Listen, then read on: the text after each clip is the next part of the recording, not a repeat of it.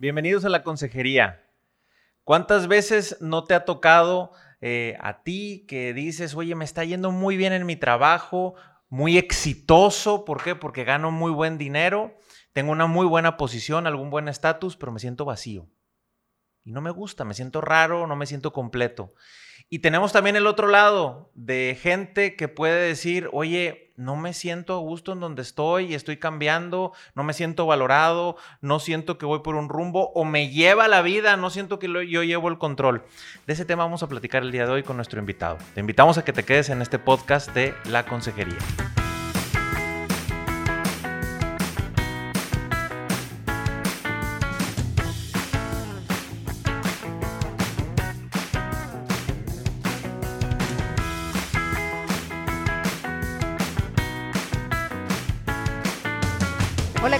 Carla García y aquí les presentamos a Alejandro Olivares, con quien vamos a estar hablando de lo que es el plan de vida y carrera. Eh, es un tema que, que, pues bueno, existe desde hace mucho tiempo, pero a veces es algo que se queda como guardado un poco y, hasta que nos van surgiendo algunas crisis que pueden ser este, estas crisis de vida, a veces un poco existenciales, que no sabemos el rumbo que tomó nuestra vida y no estamos muy satisfechos, pues empieza como que a calarnos un poquito este, y empezamos a cuestionarnos si las decisiones que estuvimos a veces tomando en el pasado estuvieron realmente eh, pues fueron asertivas, fueron acertadas más bien y, y, fueron lo mejor para el desenlace de lo que estamos viviendo hoy en día. Alejandro, nos gustaría que nos platicaras tú que eres experto en este tema y que también has trabajado mucho haciendo coaching, eh, pues bueno, con jóvenes, con adultos jóvenes, que a veces eh, este es un tema importante que se encuentran y que hoy en día se está dando cada vez un poquito más, eh, que, pues se sienten perdidos, ¿no? Que han logrado éxitos, pero se sienten muy vacíos en lo personal, este, o bien eh, gente que la vida la ha llevado por un rumbo, que económicamente están muy bien, pero entonces se dan cuenta que su carrera profesional se fue yendo por, por un rumbo que a lo mejor económicamente los tiene muy bien posicionados, este, se dan ciertos lujos y cierto nivel de vida que sí, pues sí, les gustaba a, eso llegar. Sin embargo, no están haciendo lo que más les gusta, lo que más les apasiona, este, y se sienten un poco frustrados porque realmente no están disfrutando, este, y siendo plenos, plenos en, la vida, ¿no? Muchas gracias por la invitación a la consejería. es un tema súper, súper, súper actual y cada vez se presenta más.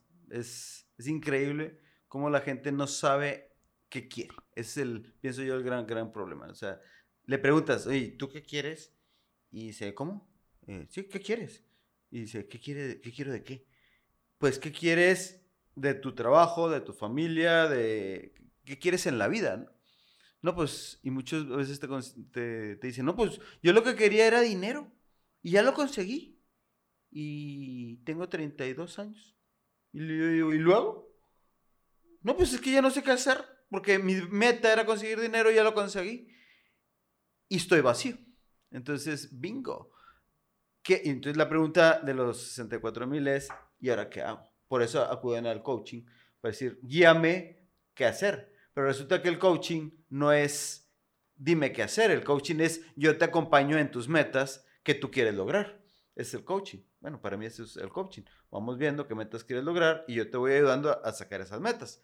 Pero si no sabes qué meta quieres, pues no te puedo dar coaching.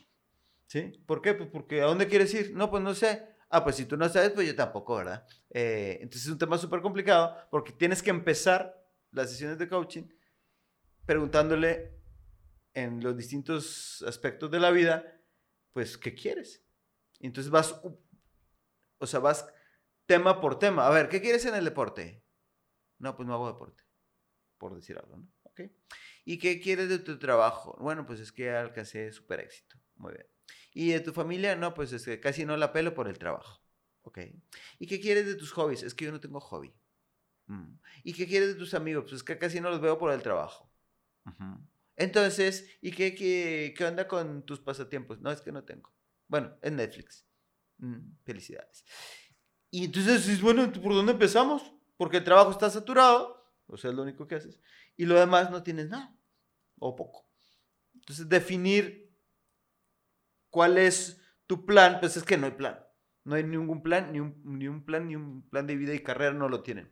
Entonces mi chamba muchas veces es aquello, ¿no? El, el definirles, bueno, junto con ellos, qué quieres, pero no saben qué quieren. En todos los ámbitos. Así es. Que los ámbitos ahorita lo que estás diciendo es, sí, qué padre, todos a lo mejor tenemos claro el económico Ujú, en muchos sí. casos y puede ser a lo mejor relacionado con un estatus o con un tema de posición emprendedor o ya sea en una- alguna empresa, pero el tema familiar no necesariamente lo tenemos claro, el tema físico, que lo que decías, que es algún tipo de deporte, el tema también de algún hobby, Sí. ¿sí? ¿Y se me está yendo alguno? Pues el, del- el, el social, o sea, el tema de los amigos, De acuerdo. el tema de las relaciones sociales, tu familia también, que son relaciones sociales, a veces, pues, no, es que tengo un juevesitos, ¿ok? ¿Y qué hacen los juevesitos? Jugar dominó y pistear, ¿ok?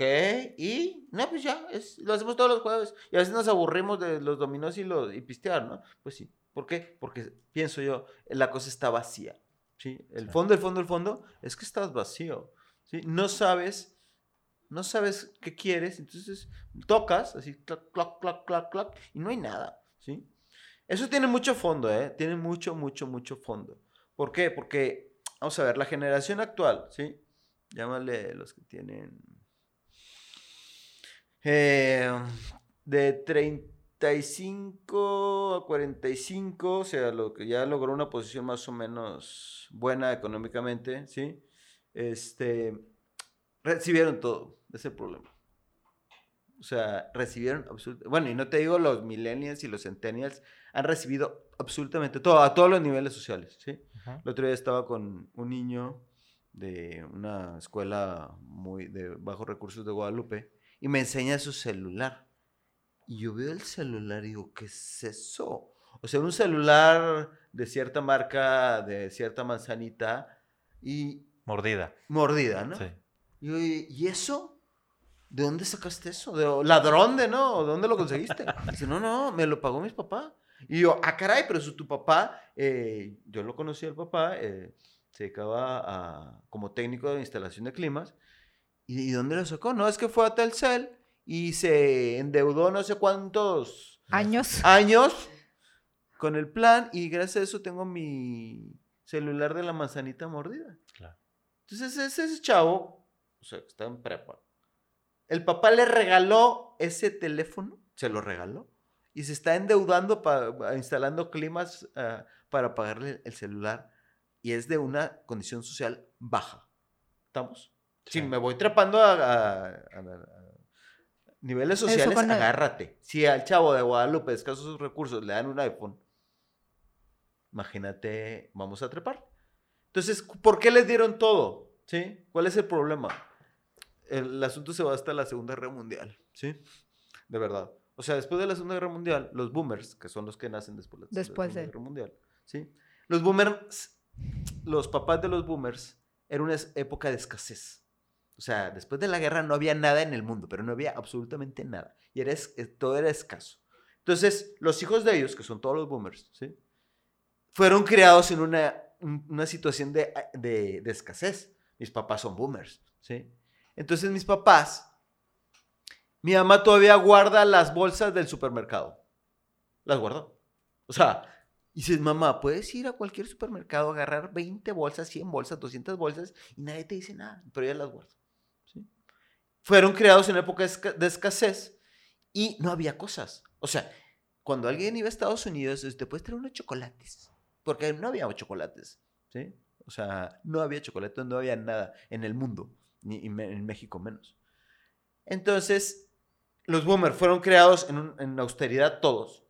Ellos crían a los X en austeridad también, ¿sí? Entonces los X, pues, 70s, 80s, toda esa raza que... Y también cierta austeridad. Pero ellos, a sus hijos, dijeron basta, ¿sí? ¿Por qué? Porque ya había todo. Ya no había austeridad en el mundo, ya no había escasez de nada y podían darle a sus hijos todo. Y se lo dieron. Entonces, creamos unos grandes monstruos que recibieron absolutamente todo, como este chavo. Entonces, el esfuerzo, el, las metas, el querer algo, esforzarte por algo, pues es muy difícil, muy difícil. ¿Quieres un ejemplo así grueso? una niña eh, conocida estaba haciendo quequitos, ¿sí? 13, 14 años, porque quería comprarse una batidora, ¿sí? una batidora para hacer sus quequitos. Entonces, está buscando, haciendo cursitos y llevando otras niñas para los quequitos, tal, no sé qué.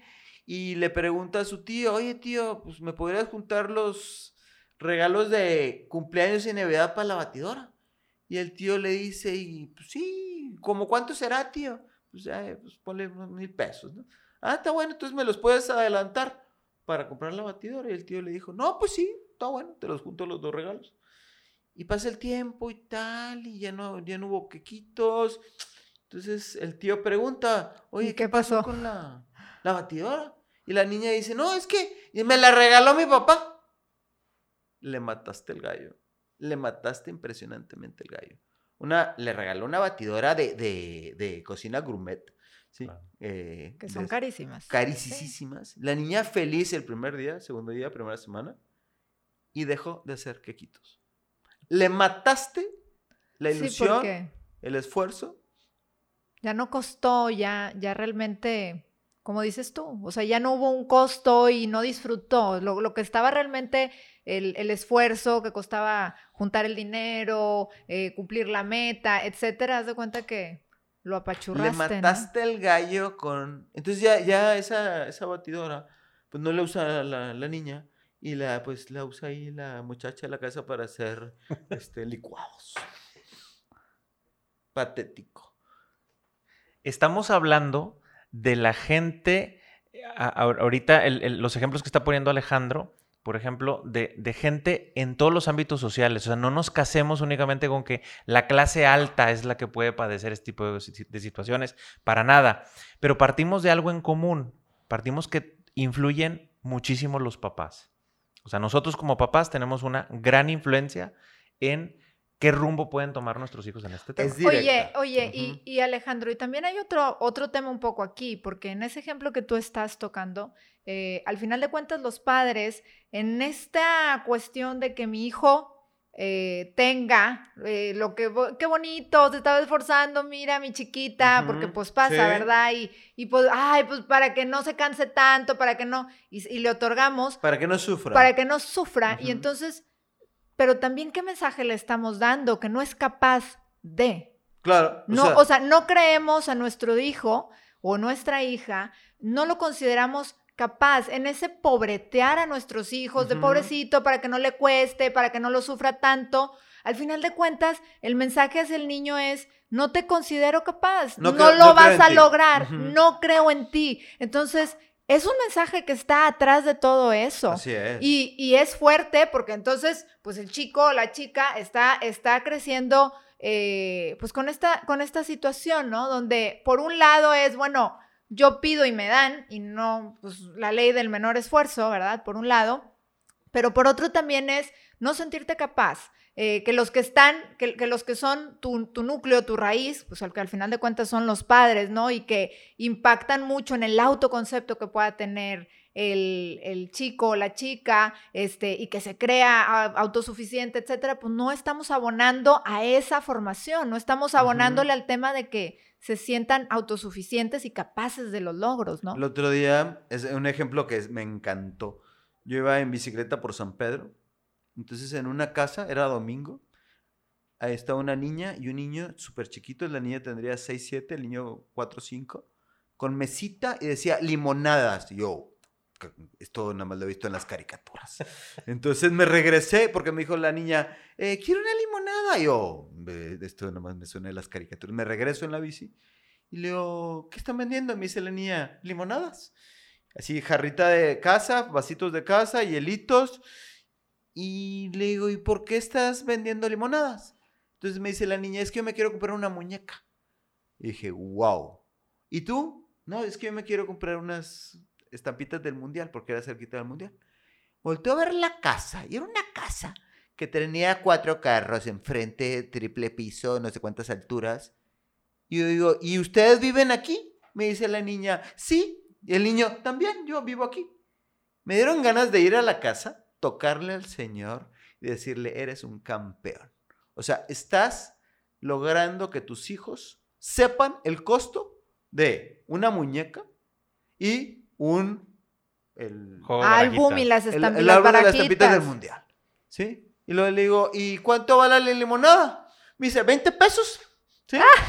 O sea, le- hasta la están enseñando a vender, ¿no? Porque échale 20 pesos a, a la limonada, ¿no?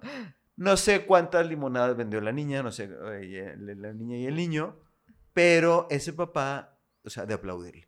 ¿Por qué? Claro. Porque está valorando cuánto vale una muñeca. Pues las más baratitas, no sé, cuestan 150 pesos. Vas a, Por muy ¿eh? barata, sí, sí. Y, y bueno, ah, es igual a cuántas limonadas. Y el panín igual, el, el del mundial, ¿no? Claro. Entonces dije, wow. El otro día un ejemplo que a mí me, me, me espantó, pero dije, se sacó un 10. Un señor de Guadalupe, ¿sí? El, cuatro hijos. Esto fue en los gloriosos 2000. Se graduó el primer hijo, con mucho esfuerzo de la familia para que estudiara en carrera. Se graduó el primer hijo, le dice, oye, ven para acá, ¿qué pasó? Eh, ya te graduaste, ¿verdad? Sí. Ya tienes un trabajito, ¿verdad? Sí. Entonces el papá le dice, tienes un mes para irte de esta casa. Entonces el hijo, "Mm, perdón. Sí, yo ya acabé mi trabajo. O sea, ya te di primaria, secundaria, prepa, carrera. Ya te di los medios para que salieras adelante. ¿Para vida. hueles? Ya tienes trabajo, te puedes ir de esta casa y es hora que madures. Entonces le dice el hijo, pero me estás corriendo. Y el papá le dice, sí, te estoy corriendo. Wow. Y entonces él me habla. Oye, me corrió mi papá de la casa y luego, pues estoy buscando un lugar donde vivir, ¿me ayudas? Y yo, órale, vamos a ver, vamos a ver lugares. Segundo hijo, igual. Tercera era hija, igual. Cuarto hijo, igual. ¿Sí? A todos los corrió acabando la carrera. ¡Vámonos! Pasa el tiempo, pues sí, o sea, ya estamos en 2019, etcétera, etcétera, tal. Entonces, uno, tres familias súper bien hechas, este, sin problemas, bien avenidas, echándole ganas a las tres, y uno es sacerdote. O sea, ninguno se echó a perder porque los corriste de la casa. Ninguno. O sea, al Señor también es como para darle un beso, ¿sí? Te sacaste un 10 porque no les diste. Les diste, no, no te digo que no les des, sí les diste. Con mucho esfuerzo les dio pues toda esa educación. Sí. Él era enfermero en un lugar, en un esto del IMSS, este, y con ese esfuerzo les dio mucho, pero ya, basta. Y las cuatro familias, ¿entiendes? Las tres familias del sacerdote, sin problema ninguno, ni traumas, ni, ni, ni nada. Entonces dices, ah, caray, o sea, ¿dónde está el, El equilibrio. el equilibrio, no? Sí. Sí, o Bueno, sea, y es que realmente el trabajo de nosotros los papás, pues también es justamente es eso, ¿no? Hay un periodo formativo, eh, pero hay un, un punto donde el hijo, esas herramientas que formaste, que forjaste, el esfuerzo de los estudios que se le brindaron, pues el, el- el rol del papá es hacer que el hijo pueda ser autosuficiente. Estoy de acuerdo, puede haber situaciones, a veces hay situaciones médicas, este, pues donde Sí. hay hijos que seguramente van a permanecer en casa por alguna situación eh, de vida específicamente, ya sea alguna enfermedad o alguna situación de aprendizaje, etcétera, que a lo mejor tienen una condición donde, donde sí se necesita esa protección. De acuerdo, por supuesto. Pero, pero cuando, pero un la- gran porcentaje de los seres humanos, ¿verdad? Eh, estamos entonces sobreprotegiendo, estamos haciendo que eh, el, el nido lo estamos cubriendo más y cubriendo más y, y, sabes, ¿no? Es como la pajarita hace su nidito con, con, con este, pues con eh, basurita y ramitas y esto, pero a lo mejor pues dices, ya les queremos, queremos ser la pajarita que les pone puro algodón o que consigue pura tela o que, ¿sabes? Estoy haciendo una analogía. Sí, claro. Y que entonces pues ya está tan padre que, que- que para qué me salgo de aquí, ¿no? Y, eh, y al final de cuentas es eso, como papás, ese es nuestro rol, que nuestro hijo sea suficiente, que pueda ya abrir las alas, volar y salir del nido y tener las herramientas para allá afuera demostrar que tiene la capacidad de sobrevivir, de financiarse su propia vida, este, de pagar eh, sus lujos y de mantenerse, ¿no? Que al- que al final de cuentas, ahora, también digo, nosotros estamos aquí transmitiendo de, de Monterrey, Nuevo León, México, ¿verdad? Entonces, pues al final de cuentas la cultura latina siempre hemos tenido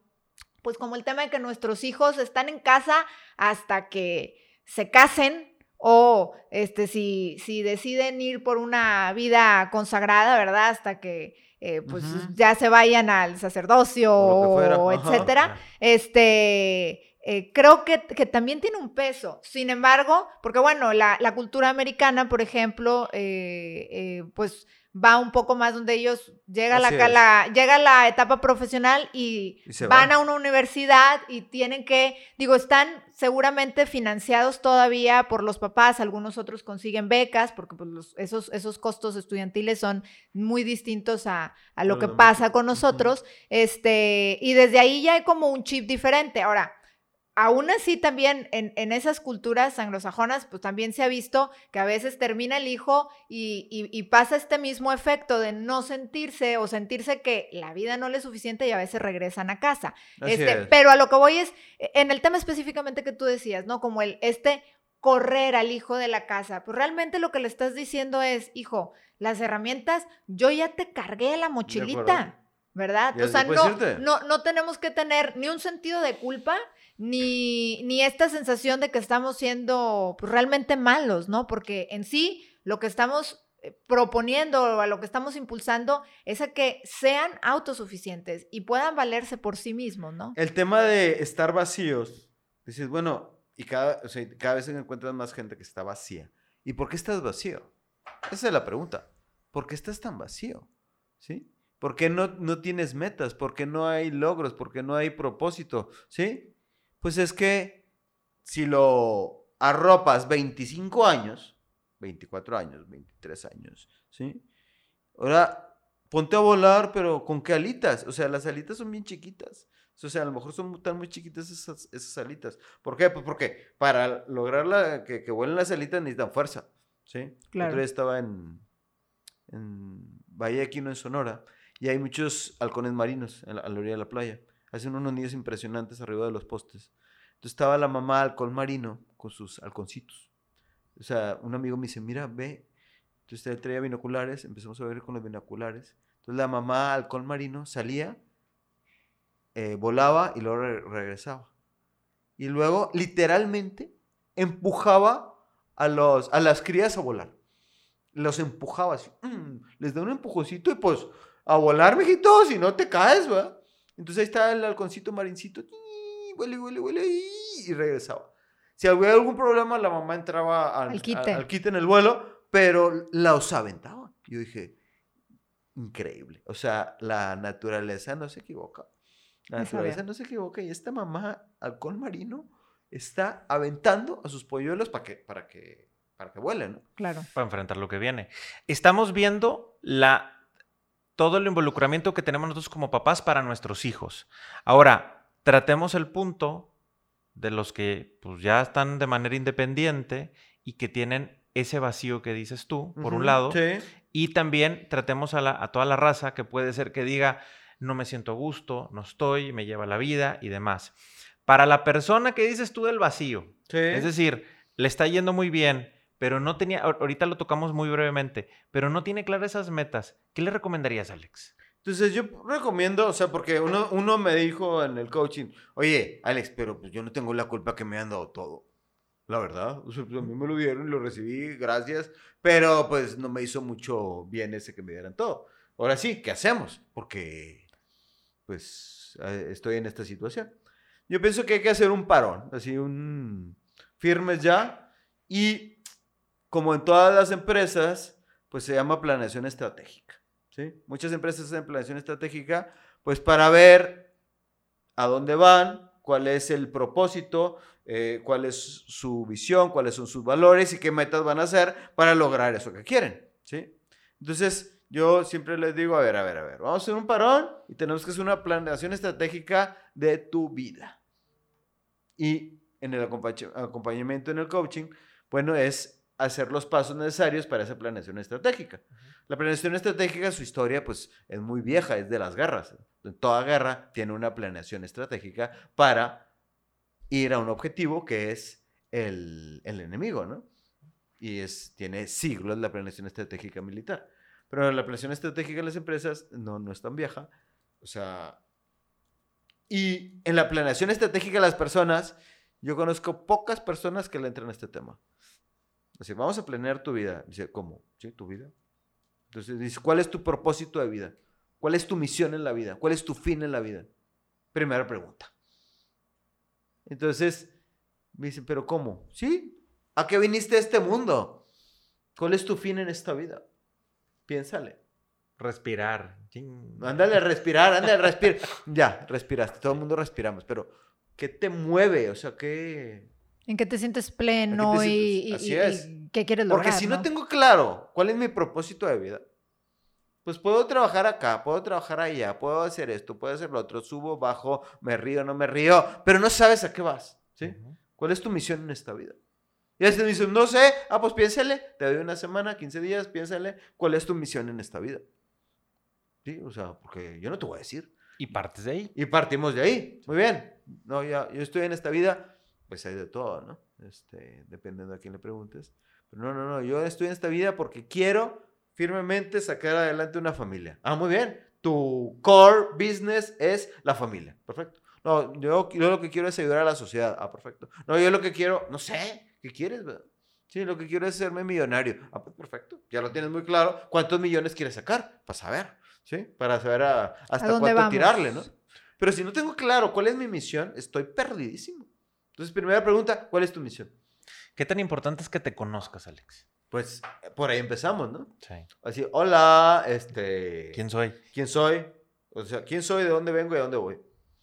Preguntas súper... Ay, sí, qué sencillo. Ándale. Agarre una hoja, usted. ¿Sí? ¿Quién soy? Mm, No, pues me pusieron Alejandro Olivares Olivares. Bien, ¿sí? ¿De dónde vengo? En mi caso, bueno, mis papás son de un pueblito que está en Tamaulipas, que se llama Comales. Antes había un letrero que decía, bienvenidos a Comales, la capital del mundo civilizado. Entonces, wow, y es un pueblo de cinco cuadras por otras cinco cuadras, pero eh, ellos se sentían orgullosos de Comales. La capital del mundo civilizado, que Nueva York, que nada, ¿no? Eh, entonces, bueno, esas son mis raíces, ¿no? Eh, los cuatro abuelos son de Comales, y bueno, mi vida es Comales, ¿no? Entiéndase mis, mis antepasados. Todos mis, abue- mis abuelos eran agricultores y mandaron a mi papá y a mamá aquí a Monterrey a estudiar, ¿sí? O sea, se esforzaron un montón por mandarlos y se vinieron a estudiar y sa- salieron adelante aquí en Monterrey. Yo aquí nací aquí en Monterrey. Muy bien, entonces tus raíces están en Tamaulipas, soy Alejandro Olivares, mis abuelos son agricultores, mis papás ya tienen, o sea, tuvieron una carrera profesional. ¿Y hacia dónde vas, Alejandro? Ese, ese de dónde vengo, ¿sí? Bueno, pues estudié una carrera y luego estudié varias maestrías. Y a la mitad de la carrera me di cuenta, ¿sabes qué? Yo quiero formar personas. Ese es mi fin en la vida. Yo quiero formar personas para que sean mejores seres humanos. Ese es mi core. Entonces, bueno, pues la capacitación que doy va por ahí, el coaching va por ahí, y las artes, bueno, pues es, siempre que entregas un cuadro, la- ves la cara de felicidad y dices, lo logramos, ¿sí? Lo logramos captar lo que él quería, que- que- que- transmitir lo que él, eh, lo que él quería, ¿no? Claro. Y imagínate, estudié ingeniero mecánico administrador, a la mitad de la carrera, dice, ¿qué estoy haciendo aquí si yo quiero formar personas y aquí me están enseñando transformadas de Laplace y series de Fourier, ¿no? y termodinámica 54, esto es nada que ver, ¿sí? Pero dije, bueno, pues yo trabajaba, estudiaba, tengo que acabar la carrera, porque si me cambio a, pues no sé, pedagogía, filosofía o whatever, me iba a tardar más. Entonces acabé la ingeniería. No te sirvió- estorba. No, sirvió muchísimo porque te da una estructura, ¿sí? Sí. Una estructura para ayudar personas. Entonces, lo que quiero en la vida, ¿cuál es? Formar personas para que sean mejores. Ese es mi fin. Y ahora, te topas en el coaching así con gente y dices, a ver, te conoces, pero ¿cuánto tiempo nos dedicamos para conocernos en realidad? Pues, O sea, el, el- ¿Cuánto tiempo dedicas a la semana? En el día a día estamos llenos de ruido y el ruido no nos permite conocernos. Así es. ¿Sí? Entonces, ¿qué le sugieres a la gente? Un alto. Se llama, la palabra se llama silencio. Silencio. O sea, date al día, parece muy poquito, pero cinco minutos de silencio. Quítate el celular. Silencio. A ver qué encontramos adentro. Toc, toc, toc. Y la pregunta es, hola, hola. A ti mismo. Hola, hola. ¿Cómo está allá adentro la cosa? Pero, oye, es poquito tiempo. A ver. Ponle todos los días cinco minutos para... Para ver. ¿En qué piensas cuando piensas? Así es. ¿En qué piensas cuando piensas? Entonces, estos ejercicios, así, bueno, la misión, bueno, pues es, es, es calladito. Sí. ¿Qué quieres en la vida? No, pues yo quiero en la vida formar personas. Muy bien. De aquí a un año, ¿cómo quieres formar personas? O de aquí a cinco años, ya es la visión, ¿no? Sí, no, pues yo quiero formar personas así, así, así, tas, tas, tas, muy bien. Entonces ya, ya sé para dónde voy, es la visión, ¿sí? De aquí a un año quiero, pues, dar tantos cursos a tantas empresas y quiero, voy a llevar en coaching a tantas personas y voy a hacer en estos tiempos y estas metas. Ah, ok, ya, ya, ya sé para dónde voy, es la famosa visión, ¿sí? Pero si no partimos de la misión, estamos perdidísimos, perdidísimos, ¿sí? Muy bien. Ahora, esto le sirve para cualquier persona. De hecho, para todos nos sirve el implementar esto. Nos hemos topado en consultoría o en consejería en general con gente que ha sido víctima de la vida. Sí. O sea, que han sido, tú ahorita dijiste mártires hace ratito antes de grabar. Entonces, Porque la vida no los merece también, Sí, ¿verdad? claro. O sea, No, entre no, los no. mártires y, y que, y que nadie se los merece Ujú. y, y nadie les llega a, lo que realmente valen, ¿no? Sí. y no es necesariamente eh, que así estemos permanentemente, sino que puede ser en algún área de nuestra vida. Puede ser en un tema laboral, pero también puede ser un tema de amistades, en un tema de familia, etcétera. O sea que no, este, no me valoran, no estoy a gusto, tengo una adversidad impresionante, este, y eso puede darse, y vamos a aterrizarnos puntualmente en el tema laboral, por ejemplo, que estás una rotación tremenda de trabajo, Sí. una rotación tremenda. ¿Te has topado con eso? Sí, claro. ¿Qué claro. pasa con ese tema? Bueno, es- también es falta de conoci- conocimiento propio, ¿sí? Entonces, en el análisis que, que hacemos, bueno, vamos a aplicarle un FODA, ¿sale? ¿Cuáles son tus fortalezas? De verdad. No las que tú piensas que tienes, ¿sí? No, porque a lo mejor piensas que es Iron Man o Superman o cualquier superhéroe. Y, y vamos Eso a ver, no tus fortalezas reales, ¿sí? Muy bien. Entonces, eh, tus, tus amenazas reales, no inventadas, ¿sí? A lo mejor piensas que tienen muchas amenazas y pues a lo mejor cuáles son tus amenazas, ¿no? Este, y si vamos a entrarle en serio, objetivamente, cuáles son tus oportunidades, tus fortalezas, tus debilidades, tus áreas de oportunidad para trabajar en concreto sobre ellas. Y no vengas con cuentos, si hay cuentos, ¿sí? De hadas o de príncipes o de princesas, que tú eres el mejor persona del mundo. Con que lo has demostrado, cuáles son tus logros, cuáles son tus metas. Es que yo pienso que deberían de pagarme no sé cuántos miles de millones de pesos. ¿Por qué? ¿Qué has hecho? Me topé el otro día con uno que quería ganar un dineral y le digo, ¿y tú cuántos años tienes? Este, no, pues tengo 24. Ok, ¿y cuánto tienes de haberte graduado? No, pues un año. Ok, ¿y en dónde has trabajado? Bueno, bueno, trabajado, bueno, hice el servicio social en una empresa, hice las prácticas en otra empresa y ya. Esa es su experiencia. esa, esa es tu experiencia. Sí. Pero yo me merezco ganar no sé cuántos millones de pesos. ¿Entiendes? Y yo dije, ¿de dónde? No, no, no, cero y no contiene, compadre, pues no has trabajado nada. ¿Cuáles son tus logros con los- tu- No has hecho nada. Pero él piensa que sí ha hecho mucho. No se conoce. No se conoce. Entonces vamos a aplicarle el FODA, ándale. Vamos a ver cuáles son tus fortalezas, tus debilidades, tus áreas de oportunidad, de que es- eres bueno, que eres malo. Y, y ahora sí, a partir de eso, real, aterrizado, a partir de ahí vamos a trabajar. Porque si no, es igual que en las empresas, ¿no? Es que esta empresa podría ser nivel mundial. Pues vamos a ver, a ver si, a ver si da tu, tu changarro para nivel mundial. Puede ser, puede no ser, no sé. Para el ámbito emprendedor también. aplica. Así es. Entonces, ¿cómo quieres emprender sobre ti mismo? ¿Cómo quieres trabajar sobre ti mismo si no te conoces? ¿En qué eres bueno en qué eres malo? ¿Estamos? Es bien complicado. ¿sí? Entonces, yo le llamo caldo mental a eso. ¿Sí? O sea, es un caldo, Caldo mental, mental. así, ta, ta. Entonces, eh, donde viven pues todos los superhéroes y vive Peter Pan y vive el mundo feliz y es este todo bonito y también viven las princesas y todos los monstruos marinos del mundo y tú eres el rey de ese mundo. ¿Estamos? Sí. Felicidades. Así, toc, toc, toc. Entonces la bronca es que cuando salen a la vida laboral, ¿qué pasa? Pues tu papi y tu mami no va a estar ahí para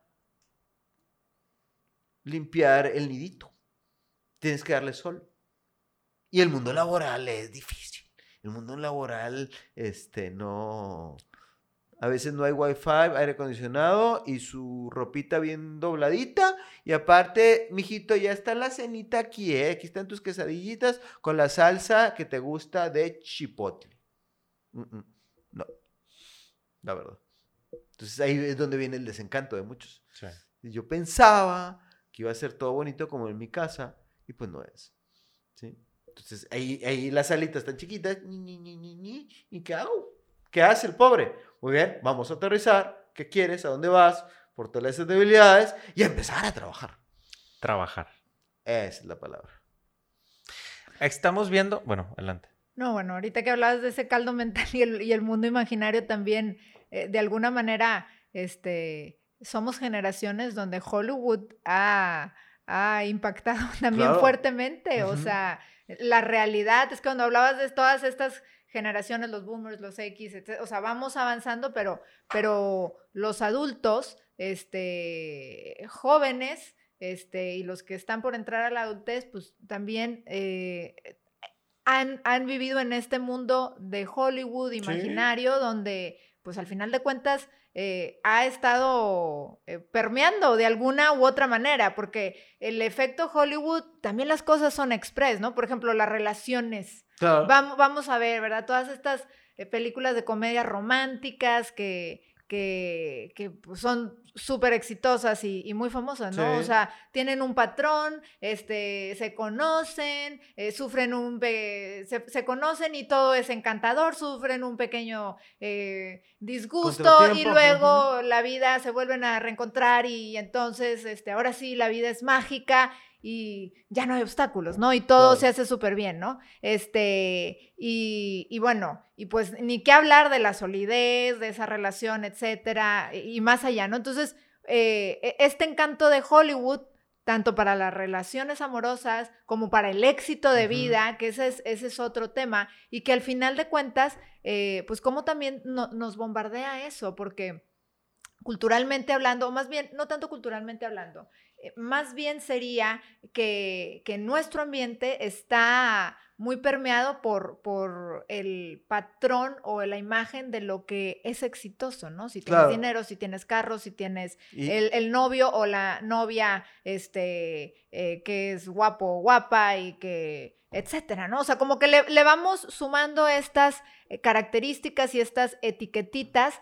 que nos generan una expectativa y que pues no es igual que lo que vemos en las películas y, oh, gran frustración, El otro ¿no? día me pasó con uno que el decir, bueno, pues yo pensaba que el éxito era tener un gran trabajo, ser director de una empresa y ganar mucho dinero. Ya lo logré y no es cierto. Dice, me mintieron. Le digo, es correcto. Entonces me preguntaba, ¿qué es el éxito? Es que yo pensé que ese era el éxito, no es, no es cierto. Casi llorando, el director. ¿De qué edad? ¿Qué edad tenía? Casi 40, 37, por ahí. Este, 30, y- sí, 36, 37. Y es que, que me dice, ¿qué es el éxito? Y le digo, te la, te la, si tú ya lo experimentaste en carne propia, ¿no? ¿Qué es el éxito? Se puso a pensar porque es una persona muy, muy lista.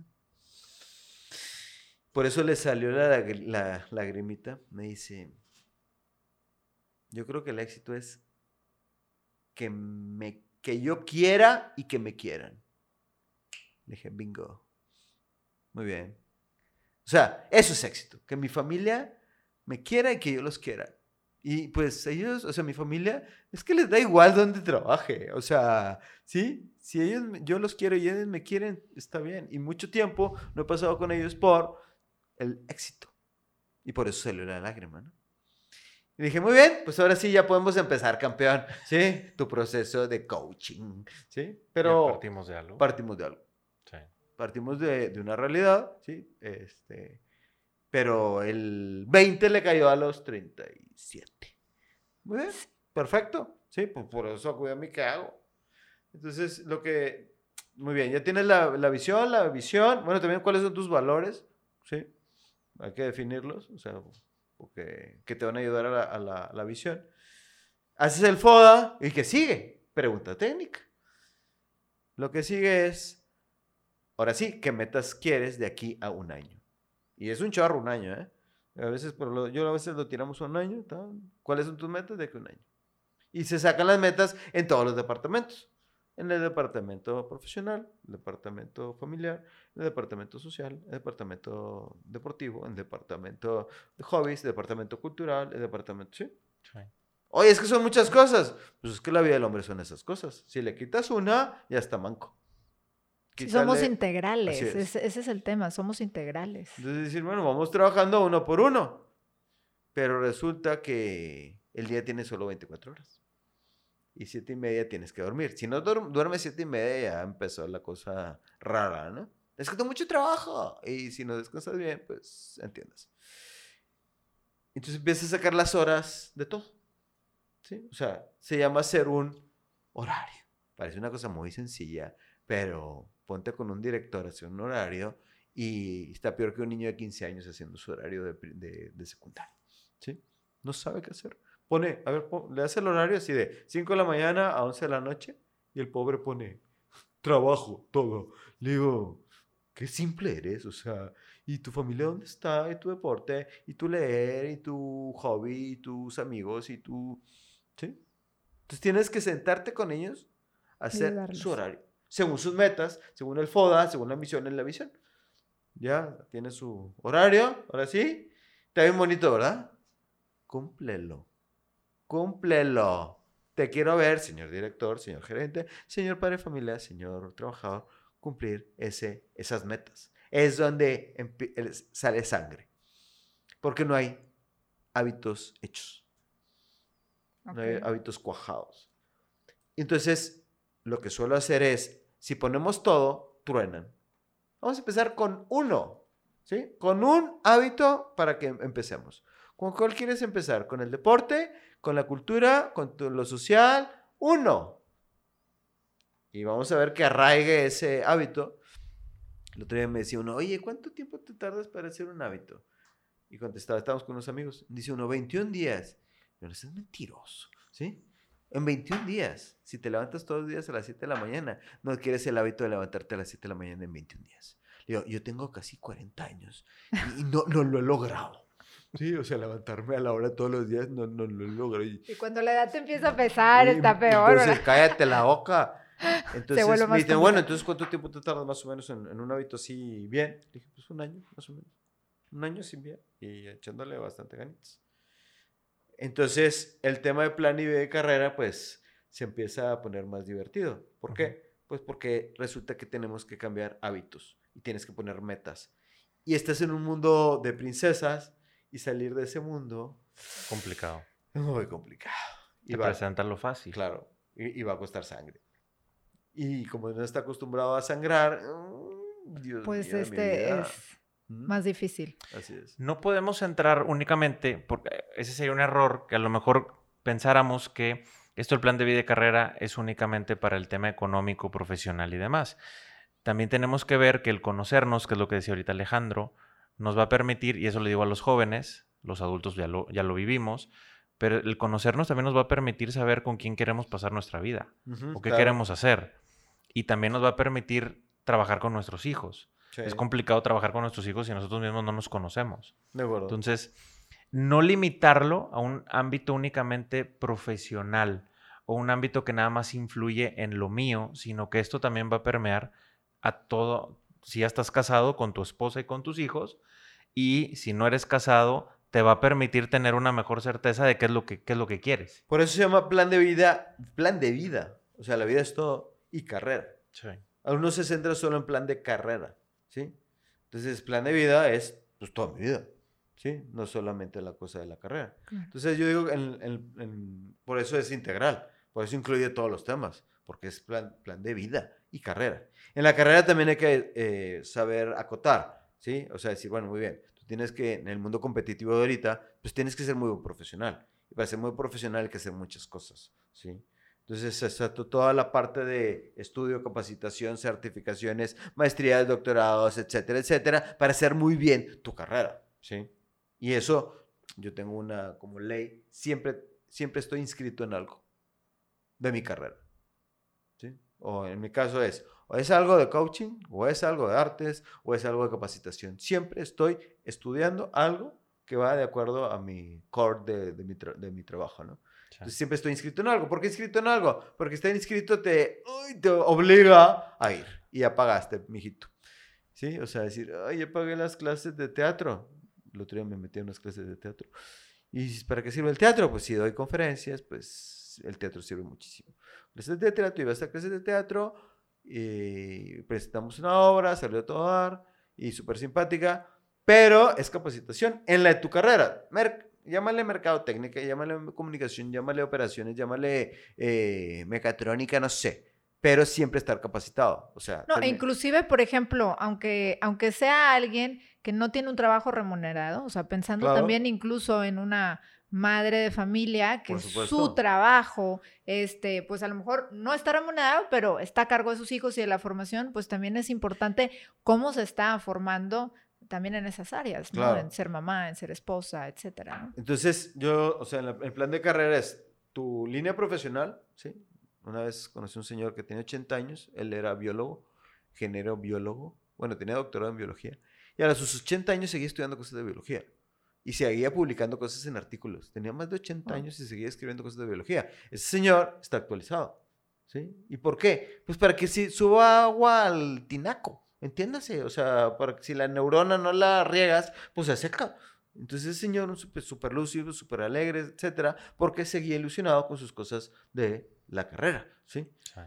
Y luego yo le llamo línea profesional a eso, estarse capacitando. Y en la línea no profesional, una cosa que te súper gusta, te apasiona, pero a lo mejor no es tu línea profesional. Tú estudiaste mercadotecnia, por decir algo, pero te encanta la historia. Entonces yo les digo, métele todos los días 15 minutos de estudiar historia.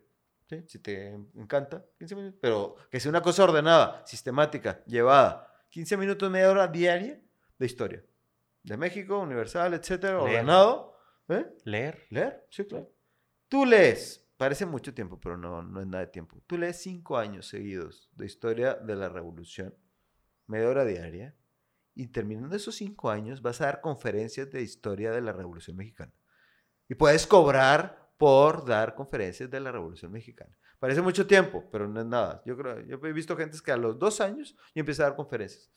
Media hora diaria, dale, pum. Me encantan los drones. Adelante con los drones, dale media hora diaria a los drones. No, no, no, no, y a mí me gusta el, el arte. En, dale media hora al arte diario. Y de una cosa que te súper apasionaba y te gustaba, y lo hiciste por gusto, puede ser una cosa ya profesional. A mí me pasó con la pintura, ¿sí? Entonces yo empecé pintando por gusto, por hobby, tas, tas, tas, tres horas a la semana, porque era una vez a la semana. Pasaron cinco años, tres años, a los tres años yo empecé a vender cuadros. Y ahorita, en este año no, he pintado ni un cuadro mío porque todos han sido encargos. Ya pasó de ser un hobby a ser una cosa profesional, bien hecha, eh, cuidada. Y todas las semanas le doy al tema. Dices, ah, caray, o sea, ya no es hobby. Bueno, sí es hobby porque me encanta, pero es, es, un hobby que da lana. ¿sí? O sea, ¿por qué? Porque si se sistematizó, se hizo hábito, y si se hace hábito y le metes muchas horas, pues más o menos medianamente puede ser bueno o muy bueno, ¿no? ¿Sí? Pero está el, eh, volvemos a, lo mismo. ¿Dónde están los hábitos? No, es que empezó a tocar guitarra y al mes lo dejó. Mm. Y luego eh, clases de baile y dos meses y le dejó. Y de karate y de taekwondo y no sé qué. Y no hay hábito. Yo, mi hermana, a mi hermana la, la admiro porque sus hijas Siempre que piden algo, te vas a inscribir un año. Si no, no le vas a entrar. ¿Juegas o no juegas al año? Las niñas son adolescentes. Bueno, desde chiquitas les hace eso. No quiero no sé qué. ¿Verdad? Es un año, ¿verdad, mamá? Es correcto, va a ser un año. Y la entran el año. Ya terminando el año, bueno, pues tú sabrás si le sigues o no, pero ya tienes el hábito. Sí. Claro. Hemos visto el tema para la gente eh, que a lo mejor no tiene claro el sentido de vida, que a lo mejor le va bien económicamente. Hemos visto también hoy la gente que a lo mejor se siente que la lleva el tiempo, que la llevan las circunstancias, este, o que puede ser víctima, se siente víctima. Pero también hemos tratado el tema de nosotros como papás, de el rol tan importante que tenemos para que nuestros hijos puedan enfrentar de mejor manera los retos de la vida, porque todo el mundo ya lo hemos vivido, son retos constantes y que requieren que trabajemos y no que no nos lo hagan. Entonces, para ir cerrando, Alejandro, Sí. este, ¿qué recomendación le darías tú a unos papás Sí. que te están escuchando ahorita? ¿Y qué recomendación le harías a los papás? A ellos mismos. A ellos mismos para su propia vida. O sea, que lo puedan aplicar para sus hijos, porque a lo mejor, ching, ya, no lo apliqué. Bueno, ¿qué sí puedes hacer ahora? Entonces, ¿qué le dirías para, en el sentido de a mis hijos y en el sentido para ellos mismos? Entonces, como pareja, yo les diría, hagan, hagan un parón como pareja. Eh, hagan un parón, pónganse a reflexionar qué quieren como familia, cuál es su misión, cuál es su visión, cuáles son sus valores, a dónde quieren llegar, ¿sí? Que pongan los objetivos de la familia, ¿sí? Los personales y de la familia. Y a partir de ahí vamos a trabajar, porque si no, se van haciendo muchas cosas y es lo mismo que decimos hace rato, ¿no? Decir, bueno, ¿qué quieres como familia? En este año quieres pintar la casa o no quieres pintar la casa. Hasta ahí llega el FODA, ¿eh? Hasta ahí llega la planeación estratégica. ¿Vas a pintar la casa o no vas a pintar la casa? ¿A dónde vas a ir de vacaciones? ¿La Navidad con tu mamá o con, tu- o con mi mamá? ¿Se entiende? O sea, implica aterrizar todo, ¿sí? Este, esa planeación. Y yo, la palabra que di se llama metas. Ponte metas como familia, como persona, y ponle metas a, sus, a tus hijos. Si tus hijos ven que te ponen metas, a veces no las logras, a veces sí, pero te ven luchar, te ven echarle ganas, ellos, o sea, eh, va a ser el referente. Claro. Y también ponerle metas a ellos a su edad, entiéndase, porque dependiendo de la edad que tenga el niño, la niña, pues no le puedes poner unas metas que eh, no se puedan cumplir, ¿no? Sí. Este, entonces de- debe, debe, debe estar adecuado a, a- a la edad. Pero la palabra yo le llamo metas. Pero metas respecto a qué? Respecto a lo que quieres, a hacia dónde quieres ir, eh, tus capacidades, y ahí, ahí sí, ahí sí. Pero si no pones metas, es que no hay sentido de propósito, no hay sentido de nada. Claro. Y ahora, nosotros, por ejemplo, en consultoría y cuando trabajamos con matrimonios y, y parejas que a veces traen un tema con los hijos, eh, este término de, de hacer un, un plan educativo para, personalizado para los hijos, pues agarran curva a los papás porque ellos dicen, ¿cómo, a ver, cómo, cómo nunca han pensado en sus hijos y en su familia, como lo mencionabas tú ahorita? Es una empresa y podemos, y podemos organizarlo de, de esta manera, ¿no?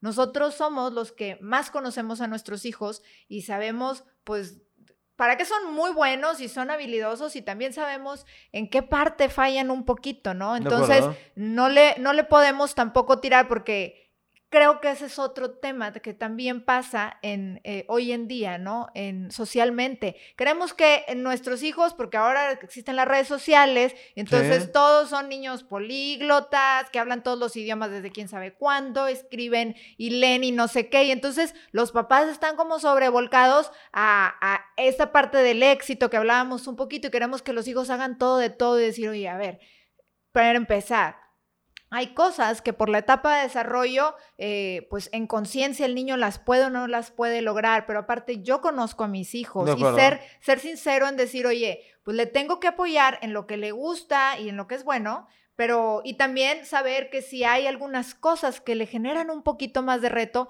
pues también lo tengo que impulsar, ¿verdad? Oye, si yo veo que le cuesta mucho empatizar con el otro, ponerse en los zapatos y siempre quiere hacer su voluntad, bueno, pues le tengo que tirar un Así poquito por ahí, porque a lo mejor puedo tener un hijo que es el, sabes, es el que tiene el espíritu social, ayuda en casa, y a veces como papás nos vamos colgando también un poco de eso, de que pues es que es más fácil pedírselo a Juanito, que él siempre quiere ayudar y tiene la disposición, porque Pedrito pues siempre este, me contesta mal, me hace la cara y se los tengo que decir, entonces decimos, bueno, hay, hay que hay que balancear un poquito y ese plan, plan educativo que algunos papás se quedan así como, oye, pues está muy faramayoso. Pues faramayoso o no, pero la realidad es que lo puedes hacer y, y le das una estructura al hijo, que es lo que tú estás mencionando ahorita, Ajá. y cosas, pequeñas cosas que se pueden ir trabajando con ellos, que al final de cuentas les van a dar esta estructura para que en la edad adulta también funcionen un poco eh, sea funcional, ¿verdad? Sean adultos funcionales y que independientemente de que en, en una etapa madura pudieran cuestionarse algunas cosas de vida, pues no tener una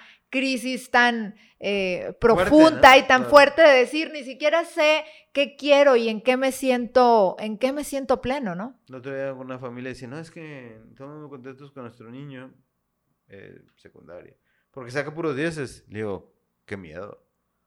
O sea, que saque puros dieces no significa que esté haciendo hábitos en otros departamentos de la vida. Y a lo mejor saca puros dieces porque es súper listo y no se está esforzando, esforzando. por estudiar.